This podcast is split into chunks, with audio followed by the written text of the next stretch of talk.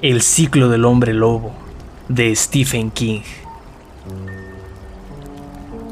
En la pestosa oscuridad, bajo el pajar, levantó su peluda cabeza. Brillaron sus ojos amarillos y estúpidos. Yo, hambre, dijo en un susurro. Henry Ellender, The Wolf. 30 días tiene septiembre, con abril, junio y noviembre. 28 tiene uno, y los demás 31. Lluvia y nieve y sol radiante, y la luna crece en todos diligente. Rima infantil. Enero. En algún lugar muy alta en el cielo debía de brillar la luna y enviar sus rayos a la Tierra, pero aquí, en Tarker's Mills, una tormenta de enero había ocupado el cielo con la nevada. El viento soplaba con violencia por la desierta Center Avenue. Las máquinas quitanieves, pintadas de color butano, hacía ya mucho tiempo que decidieron dejar su inútil trabajo. Arnie Westrom, el jefe de señales del ferrocarril GSWM, había quedado aislado por la tormenta en una pequeña caseta de señales a unos 14 kilómetros de la ciudad. La nieve había bloqueado su pequeño automotor de gasolina y decidió esperar a que pasara la tempestad, matando el tiempo, haciendo un solitario con su gracienta baraja. Afuera, el viento pareció lanzar un agudo grito. Westrom, intranquilo, levantó la cabeza, pero casi enseguida volvió a bajar los ojos para concentrarse en el juego. Al fin y al cabo, solo podía tratarse del viento, pero el viento no suele arañar las puertas, ni gemir como pidiendo que se le deje entrar. Westrom se puso en pie, un hombre alto, flaco y larguirucho, con un chaquetón de lana sobre su mono de ferroviario. Un cigarrillo camel le colgaba en la comisura de los labios. Su cara arrugada, típica de los habitantes de Nueva Inglaterra, se iluminó con los tonos suavemente anaranjados de la luz de la lámpara de queroseno que colgaba de una de las paredes de la caseta. De nuevo sonó aquel ruido, como si alguien arañara en la parte exterior de la puerta.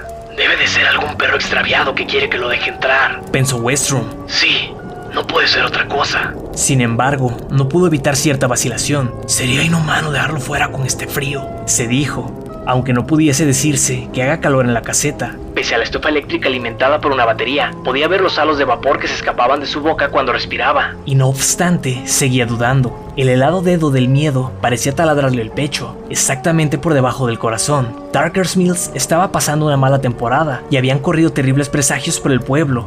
A Arnie, por cuyas venas corría profusamente la sangre galesa de su padre, no le gustaban nada las cosas que estaban ocurriendo.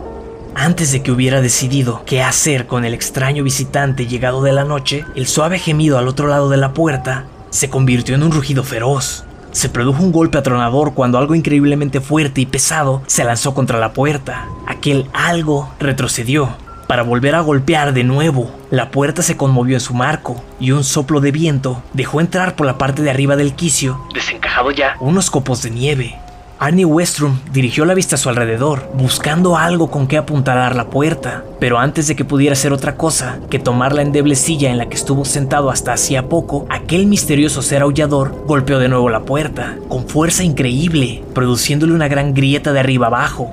Por unos momentos, la cosa pareció quedarse apresada en la abertura producida en la puerta por la ruptura de algunas de sus tablas, pataleando y embistiendo, con su hocico contraído por un gruño de rabia y sus amarillos ojos resplandecientes el mayor lobo que Arnie jamás había visto con anterioridad. Sus rugidos resonaban terriblemente siniestros, como si fuesen palabras pronunciadas por una garganta humana. La puerta acabó por astillarse del todo, crujió y cedió. En un momento, aquella cosa espantosa estaría dentro. En un rincón de la cabaña, entre un montón de viejas herramientas, había un pesado pico apoyado en la pared. Arnie se precipitó para hacerse con él. Mientras tanto, el lobo había logrado librarse de la puerta. Se abrió paso hacia el interior de la caseta y se agachó como si se preparara a asaltar sobre el hombre acorralado, al que miraba fijamente con sus terribles ojos amarillos. Las orejas, echadas hacia atrás, parecían pequeños triángulos de piel peluda, casi pegados a la cabeza. La lengua le colgaba jadeante. Tras él, la nieve entraba a ráfagas por la puerta, totalmente rota por el centro.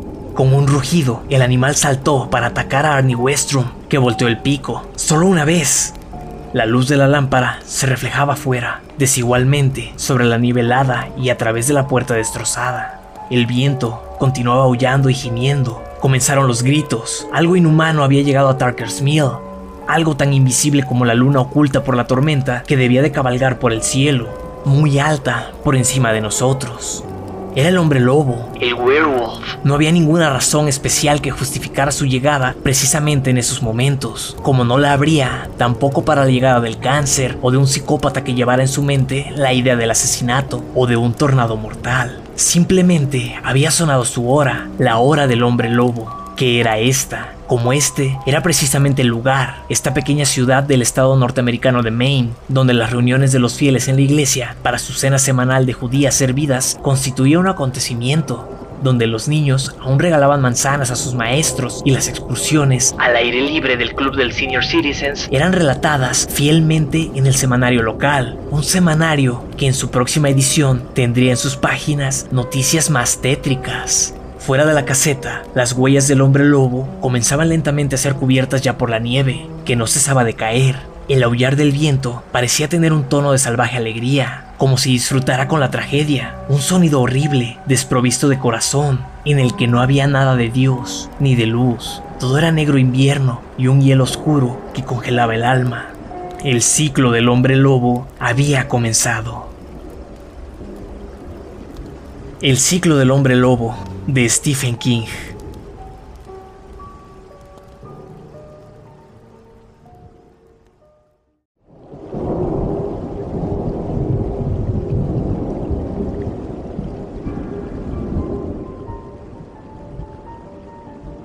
Hola mundo, mi nombre es Fernando Palacios y estás escuchando Historias de Espantos, un podcast en el que grabo algunas historias de terror De mis autores favoritos.